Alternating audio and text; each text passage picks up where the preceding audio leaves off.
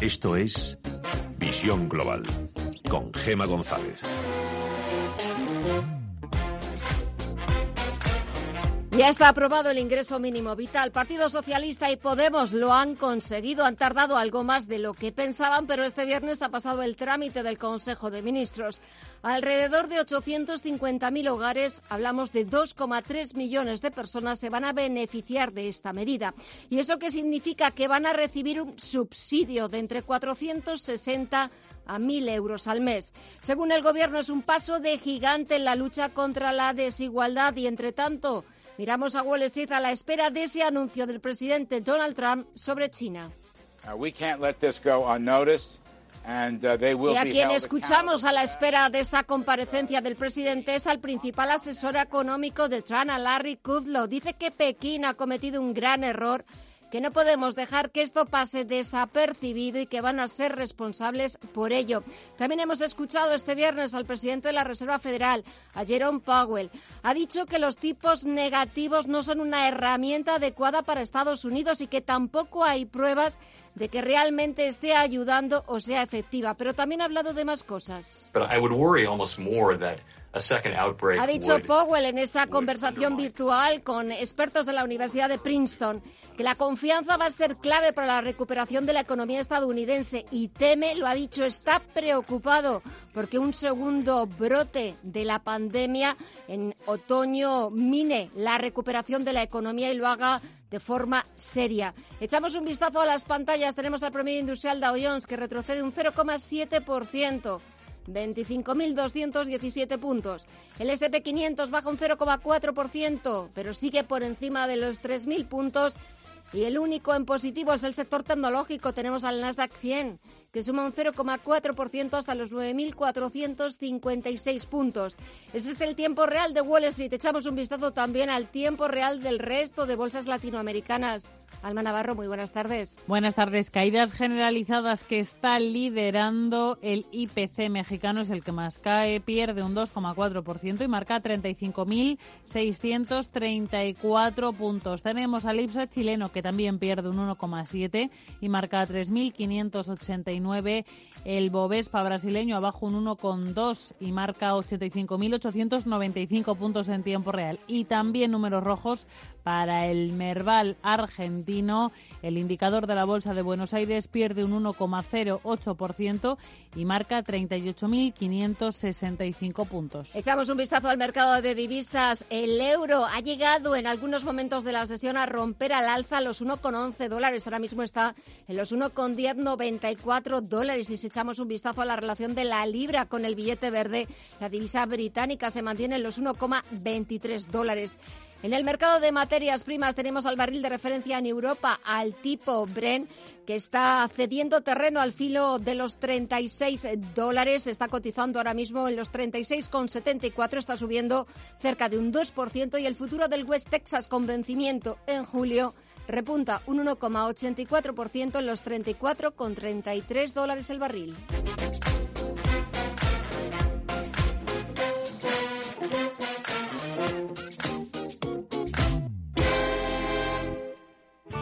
Bontobel Asset Management. Calidad suiza con el objetivo de obtener rendimientos superiores a largo plazo.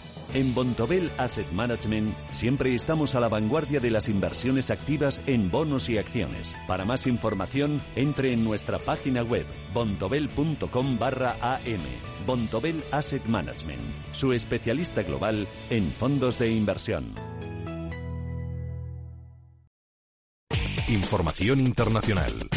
CaixaBank patrocina este espacio.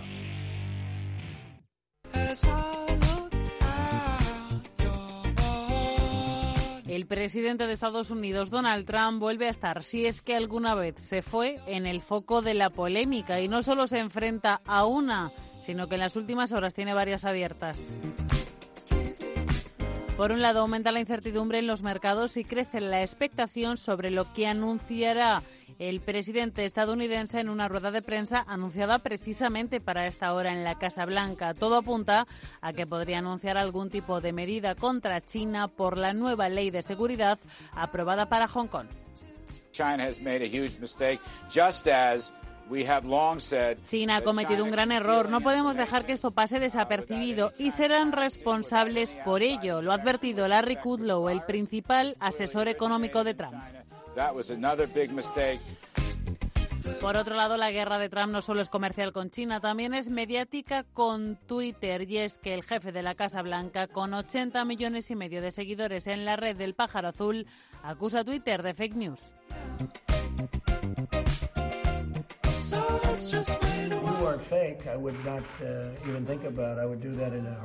Y ha decidido tomar represalias contra la red del pájaro azul, restringiendo la inmunidad de todas las redes sociales.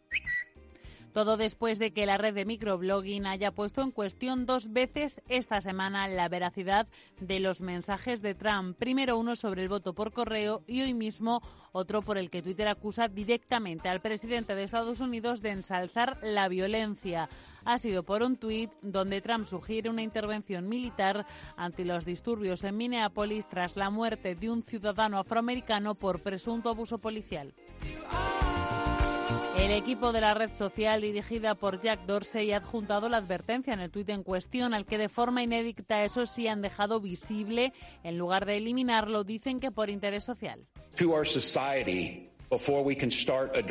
Mientras la ciudad de Minneapolis, en el estado de Minnesota, suma varios días de disturbios por la muerte de George Floyd, el gobernador Tim Walz, a quien le escuchamos, ha llamado a restaurar el orden en la ciudad, en paralelo, ha dicho, al restablecimiento de la justicia por el fallecimiento de este hombre.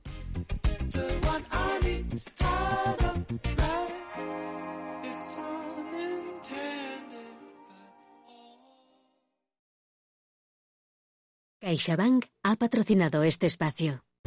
Puede que el mundo esté cambiando, la forma de trabajar, de relacionarnos, pero si hay algo que nunca va a cambiar es que todos los que hacemos CaixaBank, desde el primer empleado hasta el último voluntario, vamos a seguir comprometidos con la sociedad y contigo.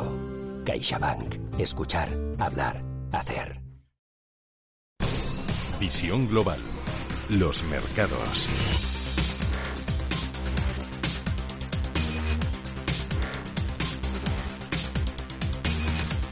Y a la espera de esa rueda de prensa que debía haber empezado a las 8 de la tarde hora española, a las 2 de la tarde hora estadounidense, desde la Casa Blanca, esas palabras que están esperando los inversores, aunque estamos leyendo en Twitter que según varias fuentes el presidente estadounidense Donald Trump no va a anunciar la ruptura del acuerdo comercial con China. Pues bien, a la espera de lo que diga el presidente, echamos un vistazo a los mercados y de momento solo el sector tecnológico sigue en verde, el Nasdaq 100 suma un 0,58% en los 9.471 puntos. Está subiendo Microsoft un 0,8% o Apple que repunta un 0,38%. Números rojos, vuelven las caídas al SP500 que baja un 0,3% en los 3.020 puntos y también en el promedio industrial de Jones que retrocede un 0,62% hasta los 25.242 puntos caídas que vienen protagonizadas por Boeing. El gigante aeronáutico retrocede un 3,65%. Además, hoy hemos conocido que la Fed de Atlanta ha actualizado sus estimaciones del crecimiento de la economía estadounidense. Ahora prevé que el PIB caiga un 51,2% en el segundo trimestre frente a la caída del 40,4% que estimaba la Fed de Atlanta hace apenas una semana. Y de vuelta a las principales bolsas europeas, el IBEX 35 ha cortado este viernes una racha de siete subidas consecutivas, la mejor desde diciembre de 2018. Se ha dejado hoy un 1,7% hasta los 7.096 puntos. Aún así, el balance es positivo. En la semana remonta un 6% y cierra este mes de mayo con alzas del 2,5%. Por cierto, que este viernes será el último día para cerrar los cálculos de los requisitos y parámetros de los aspirantes a entrar en el selectivo. El Comité Asesor Técnico del IBEX volverá a reunirse el próximo 11 de junio. Y dentro de las quinielas aparece a SACIR. El grupo vuelve a sonar con fuerza. Además, el valor goza del favor de las casas de análisis que le dan una revalorización de hasta el 40%. Y en el mercado de deuda, el bono español a 10 años cotiza ya por debajo del 0,6% y la prima de riesgo se sitúa en el entorno de los 100 puntos básicos.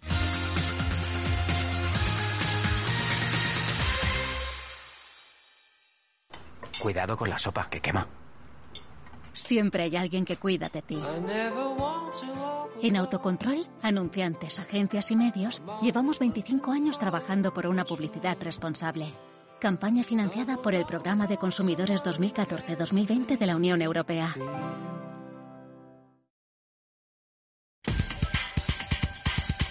En Visión Global, las noticias empresariales.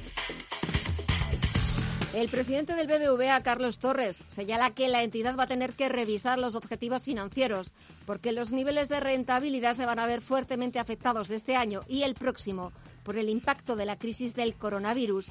En una entrevista en Financial Times, Torres también reconoce que las metas previstas en los presupuestos del banco no las van a poder lograr. Renault mantendrá sus plantas en España y los 14.000 empleados, ya que no contempla la reducción de su producción en sus cuatro fábricas. No obstante, sí habrá salidas en forma de jubilaciones anticipadas, voluntarias y negociadas. El plan de negocio del grupo para los próximos tres años incluye una reducción anual de costes de 2.150 millones, una reestructuración de fábricas y un ajuste de producción.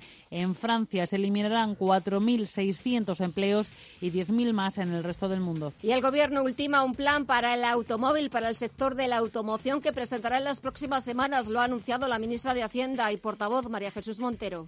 Lo importante y lo fundamental es tener claro que el sector de la automoción eh, sigue siendo un sector muy importante para nuestro país, fundamental un sector al que este Gobierno, a través de un plan propio, va a apoyar, y por otra parte para Cataluña, en que siempre el sector de la automoción ha representado una parte muy importante de su riqueza, una parte muy importante también de su posibilidad de crecimiento. La crisis del coronavirus ha pillado Ibercaja en medio de dos importantes procesos para el futuro de la entidad. Por un lado, el proceso de salida a bolsa, cuyo plazo se ha ampliado dos años más, y por otro, el ERE, que se inició en febrero y que ahora la entidad ha decidido suspender debido a la persistencia de la incertidumbre sobre el impacto organizativo y económico que la crisis puede tener. El mercado de renta fija IAF de Bolsas y Mercados Españoles ha admitido a negociación un bono social sanitario emitido por la Comunidad de Madrid por importe de 52 millones de euros. Es el primero que lanza una administración pública para financiar la lucha contra el COVID-19.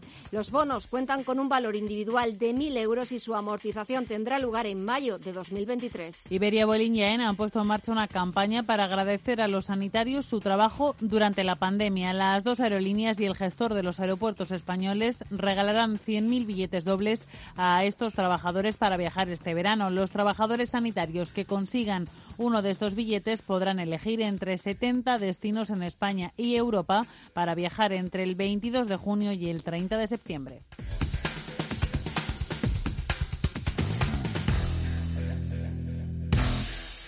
Y ahora, un consejo de más móvil. Más Móvil tiene el compromiso de mantenerte conectado. Por eso sigue aumentando su red de fibra para poder llegar hasta las poblaciones más remotas de España. En Más Móvil quieren hacerte la vida más fácil con una conexión de fibra y móvil de calidad, accesible y a la mayor velocidad, para que puedas estar conectado con tus seres queridos y dedicar tu tiempo y energía a lo que realmente es importante en tu vida. Infórmate entrando en masmóvil.es. Más móvil, su compromiso es mantenerte conectado.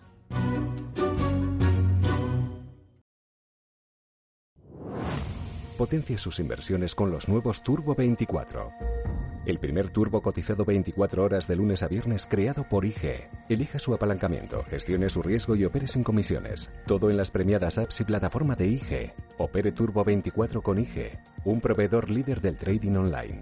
Busque IG Turbo 24 para saber más. Los Turbo Warrants son instrumentos financieros complejos y su capital está en riesgo. Puede sufrir pérdidas rápidamente. Este sábado gratis con el periódico Expansión, Guía de los Valores de la Bolsa, un número especial que analiza el impacto del coronavirus en las empresas del IBEX una a una. La guía incluye los mejores consejos para actuar en una bolsa volátil y el ranking de las empresas que pagan más dividendos. La Guía de los Valores de la Bolsa, una herramienta imprescindible para el inversor, este sábado gratis con Expansión. Potencia sus inversiones con los nuevos Turbo 24 El primer turbo cotizado 24 horas de lunes a viernes creado por IG. Elija su apalancamiento, gestione su riesgo y opere sin comisiones. Todo en las premiadas apps y plataforma de IG. Opere Turbo 24 con IG, un proveedor líder del trading online. Busque IG Turbo 24 para saber más. Los Turbo Warrants son instrumentos financieros complejos y su capital está en riesgo. Puede sufrir pérdidas rápidamente.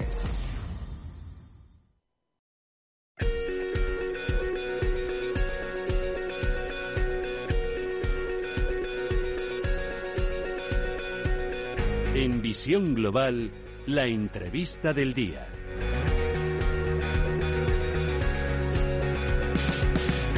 El sector audiovisual ha sido uno de los más afectados por el COVID-19, no solo por la paralización de las producciones, sino también por la caída de inversiones, el cierre de las salas de cine y la cancelación de estrenos de renombre en todo el mundo. Es cierto que el pasado 11 de mayo el Gobierno empezó a permitir comenzar con los rodajes, pero es cierto que solo lo han hecho algunas series y programas de televisión. Hemos invitado esta tarde a Tony Gueruelo, esteo de Rollyhood. Tony, muy buenas tardes. Hola, buenas tardes. ¿Qué tal? Me imagino que todos los sectores, también el audiovisual, lo estaréis pasando, lo habréis pasado bastante mal en unas circunstancias absolutamente excepcionales e inéditas para todos. Sí, por supuesto. Eso, esto es una situación sin precedentes que está afectando pues a todo el mundo y a todos los sectores. Es algo inaudito.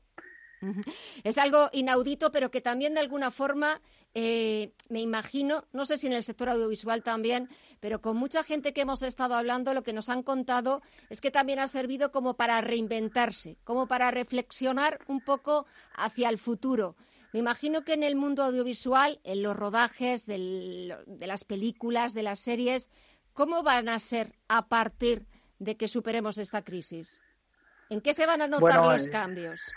Sí, bueno, principalmente, pues eh, sí, es cierto que hay que reinventarse porque lógicamente el mundo cambia, tenemos que cambiar con él. Estas situaciones lo que nos hacen es ver lo frágil que es nuestro sector o lo frágil que es el mundo en general, ¿no? Y, tienes que, pues lógicamente, adaptarse, adaptarse a las nuevas tecnologías. Nosotros, por suerte, ya estábamos haciendo antes esto, eh, antes de la crisis sanitaria. Y bueno, hemos podido llevarlo con normalidad, pero sí que es cierto que muchas productoras con un eh, modelo de negocio eh, con un modelo tradicional pues se han encontrado pues eh, en una situación bastante precaria y con unas fuertes inversiones eh, en marketing o incluso con la película en cartelera bueno ha sido algo algo asombroso ¿Y cómo van a ser los rodajes a partir de ahora? ¿Cuáles van a ser las medidas sanitarias que se van a tener que tomar para comenzar a filmar? Bueno, eh, gracias a diversas, las diversas asociaciones eh, de productores de cine en general, pues eh, nos están haciendo llegar manuales de buenas prácticas.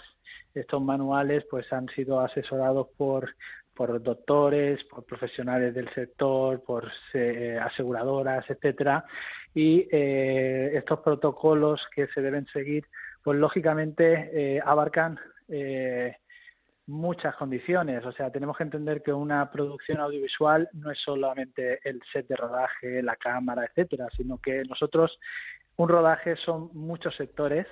Eh, eh, quiero decir, eh, por ejemplo, los decorados, pues es construcción, los efectos especiales son mecánica, la producción es administración. Entonces, claro, tenemos que tener una serie de conocimientos del sector en general y una serie de eh, condiciones dependiendo en qué fase está la producción. Hay que tener en cuenta tanto la preproducción, que son las fases donde, donde se desarrolla la idea, se desarrollan los guiones, se empieza a preparar todo esto, eh, luego el rodaje, que son los sets interiores, exteriores, cada cada rodaje pues tiene sus características concretas luego pues lógicamente todo eh, esa fase de postproducción y los diferentes lugares donde se trabaja la película para poder tener la, primera copia. Hay una serie de, de factores que a nosotros pues eh, abarcan mucho más allá ¿no? de, un sector en concreto. ¿Y cómo contribuye Rollyhu a la cultura y a la generación de empleo? Bueno, nosotros lo que ofrecemos es eh, principalmente pues participar en estos eh, proyectos audiovisuales, los proyectos audiovisuales que nosotros presentamos en nuestra plataforma, eh, obteniendo nuestros clientes activos en esas películas que en el momento de estreno año tras año pues, eh, pues pueden generar ingresos y luego por otro lado pues tiene esa oportunidad de desarrollar un negocio paralelo con Rollyhook que a través de acciones de marketing pues pueden generar ingresos mes a mes. Y para los próximos meses, Tony, ¿qué escenario veis en este mercado, en el mercado audiovisual?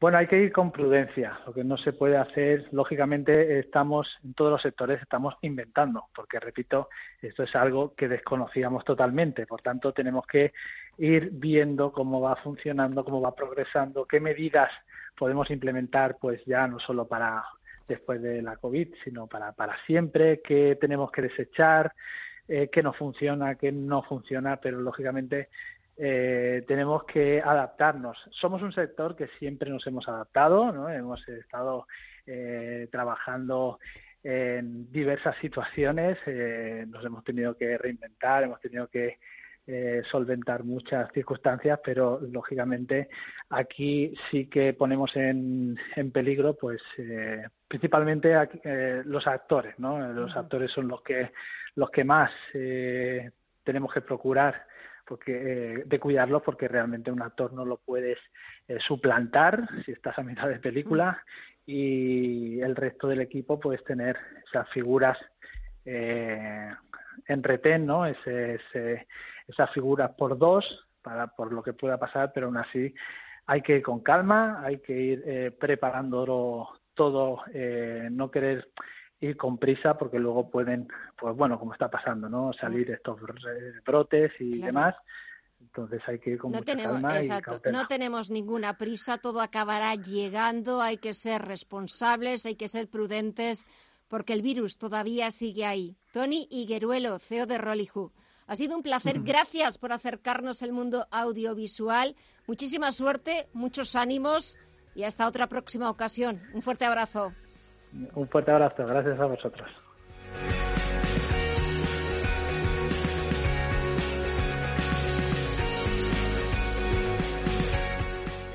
Y del mundo audiovisual a la actividad recreativa y cultural de la Comunidad de Madrid que va a poder disponer de terrazas y de servicio de restauración a mediodía durante el periodo de desescalada. Saludamos a Dionisio Lara, es presidente de Noche Madrid. Dionisio, muy buenas tardes.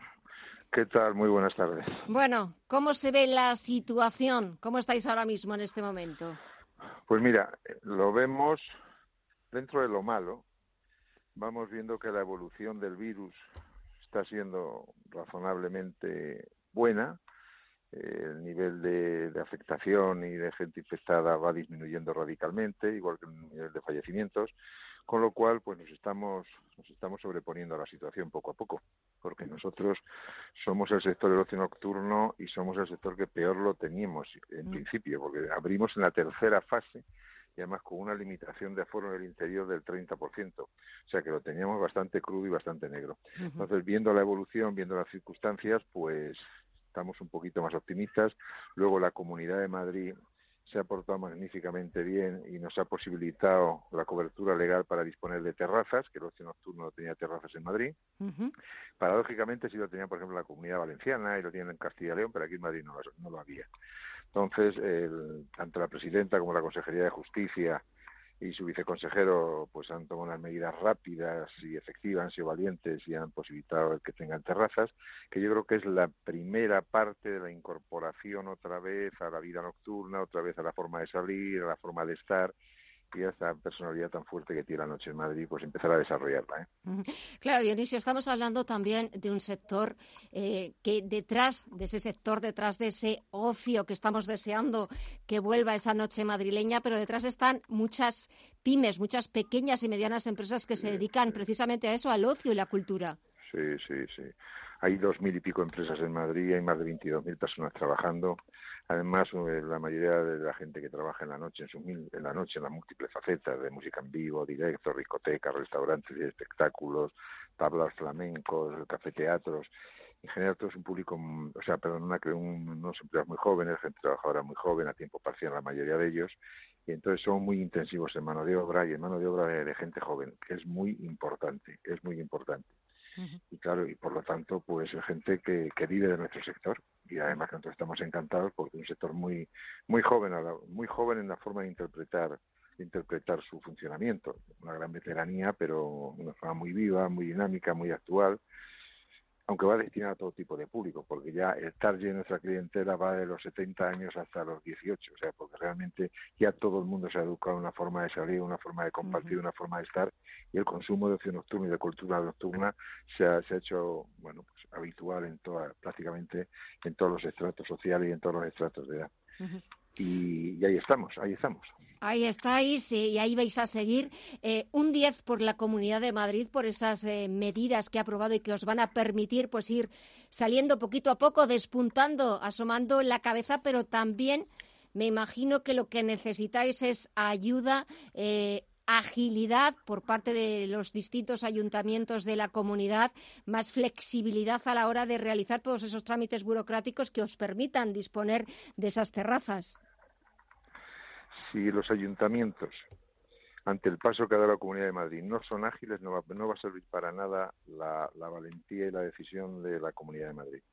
Ahora es necesario que todos los ayuntamientos de la comunidad, y muy especialmente el mayor, que es el Ayuntamiento de Madrid, disponga y facilite eh, la instalación de estas terrazas. Nosotros queríamos que se hiciera por declaración responsable, es decir, que una solicitud de terraza avalada por la propiedad y avalada por un técnico profesionalmente reconocido y con el aval de un colegio fuera suficiente para implantar la terraza.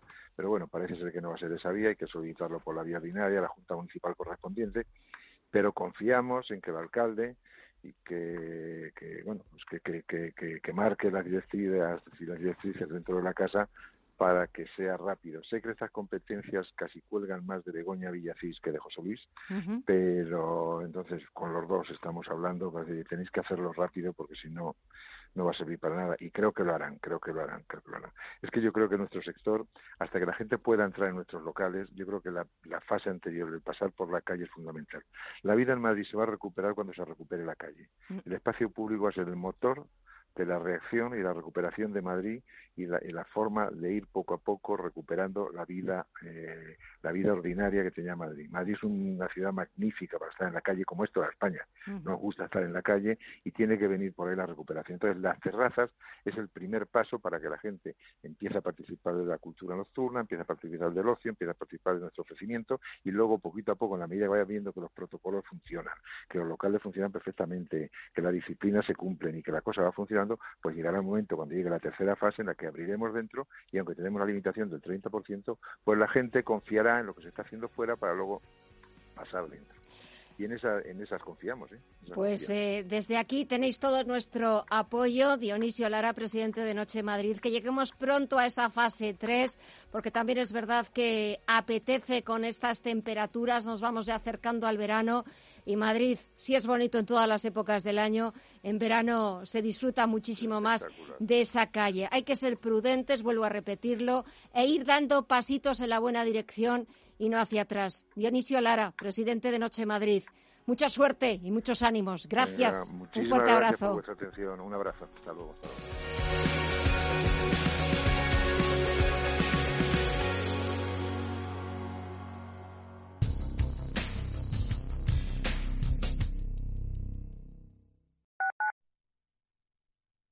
Radio Intereconomía.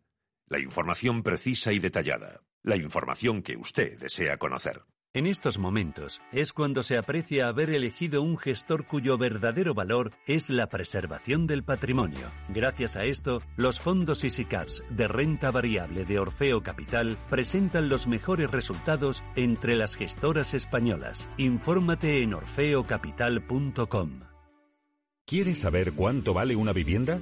Ad Valor, sociedad de tasación homologada por el Banco de España, valora todo tipo de activos inmobiliarios, obras de arte, empresas, para asesoramientos, hipotecas. Nuestra red nacional de expertos realizará una tasación profesional, rápida y eficaz.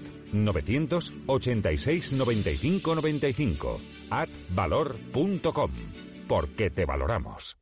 Oliver y Alcázar, especialistas en implantología de carga inmediata, trae a España los implantes corticales, indicados para pacientes con reabsorciones extremas de hueso, sin necesidad de injertos óseos, prótesis definitiva en menos de un mes y al mismo precio que los implantes tradicionales. Confía en Oliver y Alcázar y vuelva a sonreír. Primera consulta gratuita en el 91 564 6686 o en oliverialcázar.com. Poseemos todos los equipos y garantías de seguridad para nuestros pacientes frente al COVID-19.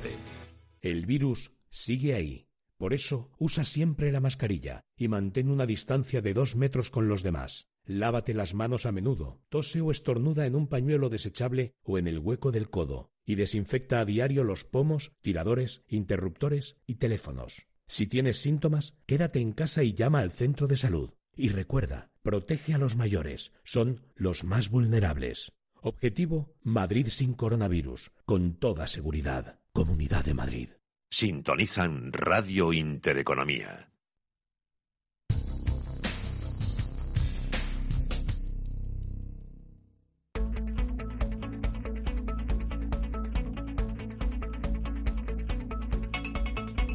En Visión Global, Agenda Cultural.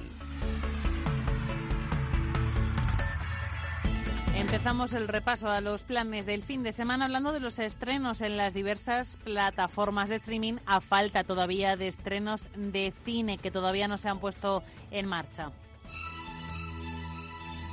When I was a child, our country put a man on the moon. We're going back. El actor Steve Carell se encuentra de nuevo con el creador de The Office, Greg Daniels, en Space Force, una comedia que ambos han creado para Netflix y que desde hoy se puede ver en la plataforma. Space Force.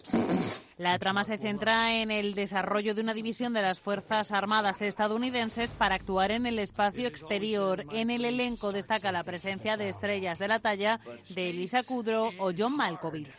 This is the story of five fearless superheroes. Justice League 2020. Esto es Don Patrol y se estrena su segunda temporada hoy en HBO. La serie sigue las peripecias del equipo de superhéroes del mismo nombre cuyos miembros obtuvieron sus poderes en circunstancias muy trágicas. La principal novedad de esta segunda tanda es la incorporación de Abigail Sapiro en el papel de Dorothy, uno de los personajes más populares de los cómics. Lo que sabemos es que Saddam tiene el armamento. No lo sabemos, no para de repetir una mentira. Que seas el primer ministro no te da derecho a inventar tu propia verdad. Este es el tráiler de la película Secretos de Estado que se puede ver desde esta semana en Amazon Prime Video. En 2003, en los albores de la guerra de Irak, la especialista en inteligencia británica Catherine Gunn, Keira Knightley, recibe un comprometedor mensaje a favor de la invasión del país. Intentando evitar que el mundo caiga en una terrible guerra ilegal, decide desafiar al gobierno y filtrar ese comunicado en la prensa.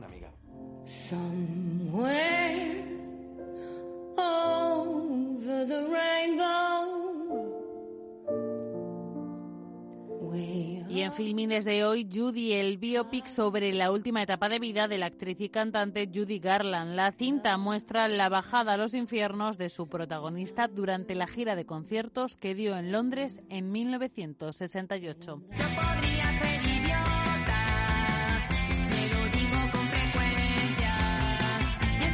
La vida vuelve a las calles a medida que nuestro país avanza en la desescalada y la actividad cultural empieza poco a poco a retomarse en el marco de la llamada nueva normalidad. Eso sí, parece que nada será como antes y como nos queda todavía mucho para poder disfrutar de conciertos en directo en este proceso de reinvención, los Punsetes actúan mañana día 30 en la sala madrileña Moby a través de la nueva plataforma de conciertos digitales Digital Film, es decir, ellos en la sala, los espectadores viéndolos desde casa.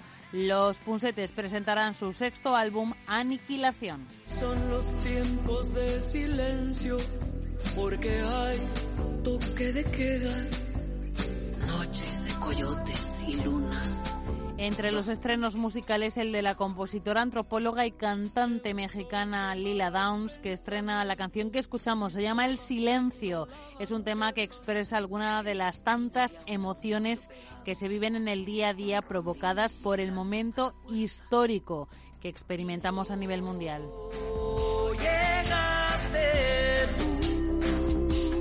Y vamos con otro estreno, el de Jarabe de Palo. Eso que tú me das es mucho más de lo que pido. Pau Donés, después de su paréntesis por motivos de salud, está de vuelta y vuelve dando las gracias con este himno tan enérgico a todos los que le han apoyado en estos años de lucha contra el cáncer. La canción se llama Eso que tú me das. Por todo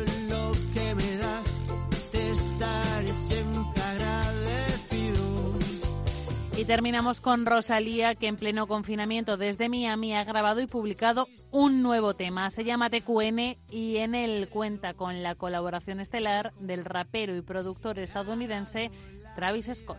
Cosa de familia no la tienes que escuchar. Lo capo con lo capo y yo soy la mamá. Los secretos solo con quien puedas confiar. Más, más te vale no romper la muerta. Hay niveles para todo en esta vía. No jodemos con personas desconocidas. Ni un amigo nuevo, ni una haría. Ni un amigo nuevo, ni una haría. Ni un amigo nuevo, ni una haría. Ni un amigo nuevo, ni una haría. Some la cara, Gaspar Noé.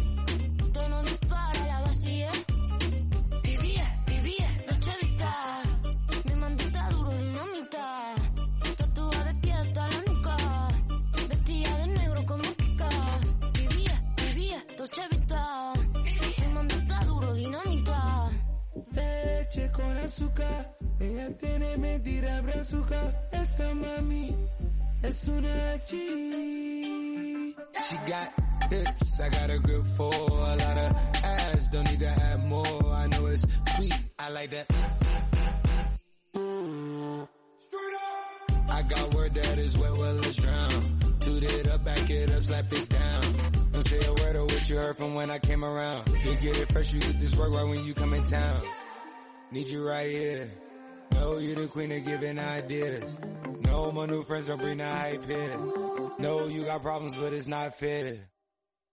Cosa de familia no la tienes que escuchar. Los capos con los capos y yo soy la mamá. Los secretos solo con quien puedas confiar. Más, más te vale no romper la muerta.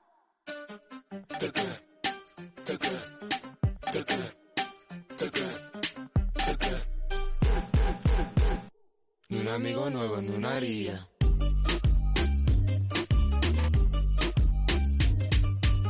La Rosalía. Ni un amigo nuevo, ni una haría. ¿Tu hipoteca está contaminada por el IRPH? Recuperar tu dinero puede parecer complejo. Nosotros en Durán y Durán Abogados sabemos que es posible. Los resultados, un 99,9% de éxito, nos avalan. Contacta con Durán y Abogados.com. El IRPH para nosotros es cosa del pasado. Tenlo presente. Durán y Abogados.com. Mantén sana tu hipoteca. Está en una situación muy complicada, muy adversa. Queda mucho partido por delante, se le puede dar la vuelta a esto. Las remontadas no son una cosa mía, son una cosa nuestra. Nos toca remontar. En Santander estamos poniendo todo nuestro empeño y solidez para hacerlo posible y para que este verano puedas viajar y apoyar a nuestro turismo.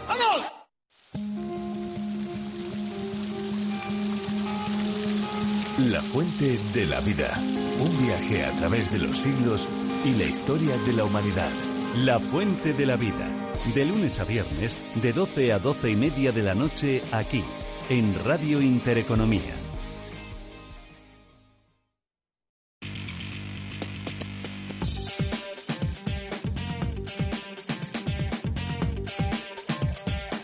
Información internacional. Echamos un vistazo a los principales diarios internacionales. Eh, en el Reino Unido empezamos ese repaso en The Times, que abre su portada con una advertencia de un experto de la Organización Mundial de la Salud, de David Navarro, diciendo que el virus no ha desaparecido y que deben ser las personas las que decidan por sí mismas qué riesgos deben asumir a medida que se van flexibilizando las medidas del confinamiento. The Guardian se fija en el modelo escocés. La primera ministra Nicola Sturgeon Pide a los escoceses que disfruten de la relajación de las restricciones del bloqueo, pero que lo hagan de manera responsable. Y los líderes religiosos planean eventos para recordar a las víctimas del coronavirus en el Reino Unido. Financial Times lleva la nueva polémica del presidente Donald Trump con la red social Twitter que le acusa de glorificar la violencia por las protestas tras la muerte de un afroamericano en Minneapolis. Y vamos también con la prensa francesa a la espera de la comparecencia de Donald Trump que estaba prevista para las nueve para las 8 de la noche hora española. En la prensa francesa, Le Monde cuenta que el gobierno espera salvar la temporada de verano con un shock de confianza. La reapertura de todas las infraestructuras y atracciones turísticas deberían generar reservas de turistas extranjeros. Le Figaro lleva una encuesta por la que los franceses valoran el plan de desconfinamiento presentado este jueves por el primer ministro Eduard Philippe. Y Les Eco, por su parte, recoge otro barómetro por el cual el 46% de los galos confía en el Ejecutivo para limitar los efectos del coronavirus. Son ocho puntos más que el pasado 5 de mayo. En Alemania, el Frankfurter Allgemeine se pregunta por qué Twitter es tan importante para el presidente Trump y el Handelsblatt se ocupa de los nuevos planes del fabricante de automóviles Renault que quiere volver a la rentabilidad. Nos vamos a Estados Unidos, donde la prensa ocupa sus portadas con las protestas violentas, en algunos casos en Minneapolis. Es el gobernador de Minnesota, Tim Walz, haciendo una llamada al orden tras los incidentes que se producen por cuarto día consecutivo y los últimos comentarios del presidente Donald Trump sobre los manifestantes a los que ha llamado matones y sus críticas al alcalde de Minneapolis que intensifican la crisis también en las redes sociales. Twitter advierte precisamente sobre un tuit del mandatario y dice que glorifica la violencia. Y hoy empezamos el repaso a la prensa de América Latina en el diario La Nación de Argentina, donde que la ciudad de Necochea, que llevaba más de dos meses sin sufrir casos de coronavirus, ha sufrido un rebrote de coronavirus con seis casos positivos y 60 aislados tras participar en un baby shower clandestino ilegal. En el Mercurio hablan de una imputación al expresidente argentino, precisamente en el diario El Mercurio de Chile. Imputan a Mauricio Macri por supuesto espionaje durante su gobierno en Argentina. De acuerdo con la Agencia Federal de Inteligencia, durante la administración del exmandatario se espió a casi 100 personas sin ninguna orden judicial. Entre los afectados estaría el presentador de televisión Marcelo Tinelli. Contagiados o sospechosos que infringen la cuarentena o toque de queda podrían ser derivados a residencias sanitarias. Es el otro principal titular del Mercurio de Chile que cuenta que el ministro de Salud del país, Jaime Mañalic, ha señalado que los traslados podrían contar incluso con el apoyo de las fuerzas y órdenes de seguridad. En el Mercurio, el secretario de Educación, Esteban Moctezuma, ha anunciado que el regreso a las aulas en el país se producirá cuando el semáforo esté en verde, que es el equivalente en nuestro país a cuando se alcance la nueva normalidad. El calendario escolar que estamos proponiendo, siempre y cuando el semáforo sanitario esté en verde, el regreso de los niños de preescolar, primaria y secundaria a las aulas, tiene como fecha referencial el lunes 10 de agosto. Y terminamos en el Globo de Brasil, que entrevista al exministro de Justicia Sergio Moro para proteger a su hijo Flavio, dice Moro. El, el presidente Jair Bolsonaro no vetó algunos puntos del proyecto contra el crimen. En una entrevista con el diario O Globo, el exministro ha dicho que al comienzo del gobierno de Bolsonaro hubo solicitudes informales a un número significativo de agentes de la Policía Federal suyos cercanos a Bolsonaro para trabajar en plan alto, en la sede del Poder Ejecutivo brasileño.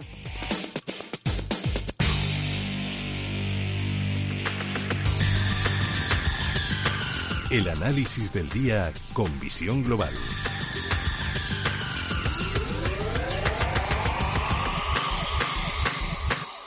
Y saludamos a José Antonio Madrigal, director general de Urequers. José Antonio, muy buenas tardes. ¿Qué tal? Muy buenas tardes. Mira, parece que te estaba esperando porque llevábamos desde las ocho esperando que hablara esa comparecencia del presidente estadounidense de Donald Trump y justo ahora que iba a hablar contigo, ya está hablando el presidente estadounidense desde la Casa Blanca sobre lo que diga sobre China, sobre Twitter. De ahí va, va a derivarse también eh, muchas consecuencias, sobre todo para los mercados, ¿no? Bueno, ya, ya sabemos todos que los mercados al final eh, cualquier cosa eh, se refleja en los precios, pero lo más importante aquí es que yo creo que a pesar de todas las circunstancias que estamos viviendo, a pesar de todos los malos datos que, que hemos tenido, a pesar de todas las circunstancias derivadas del COVID, tenemos a un Nasdaq que está a menos de un 3% de sus máximos históricos, de sus máximos de su historia. Eh, un buen mes, un buen mes porque hay que recordar que del 1 de mayo hasta ahora mismo eh, Dow Jones más de un 6%, Standard Poor's más de un 7% y el Nasdaq más de un 8%.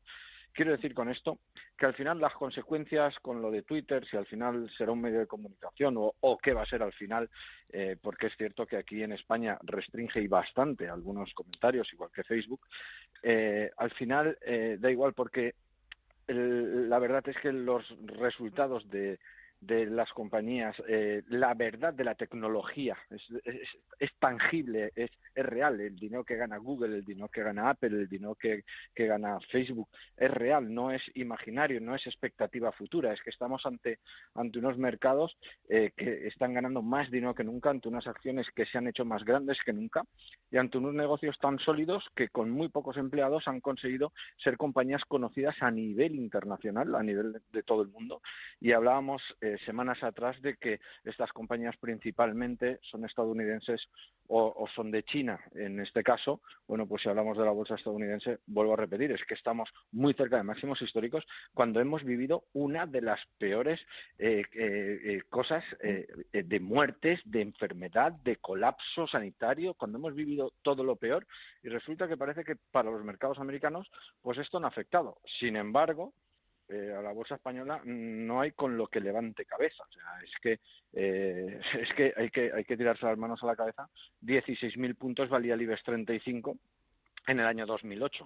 Mm. Eh, de esto hace 12 años y tendríamos que subir ahora mismo más de un 150% eh, para estar donde estábamos hace 12 años. Esto sin contar inflación, sin contar nada. O sea, por lo tanto. Demasiado me parece sí, demasiado.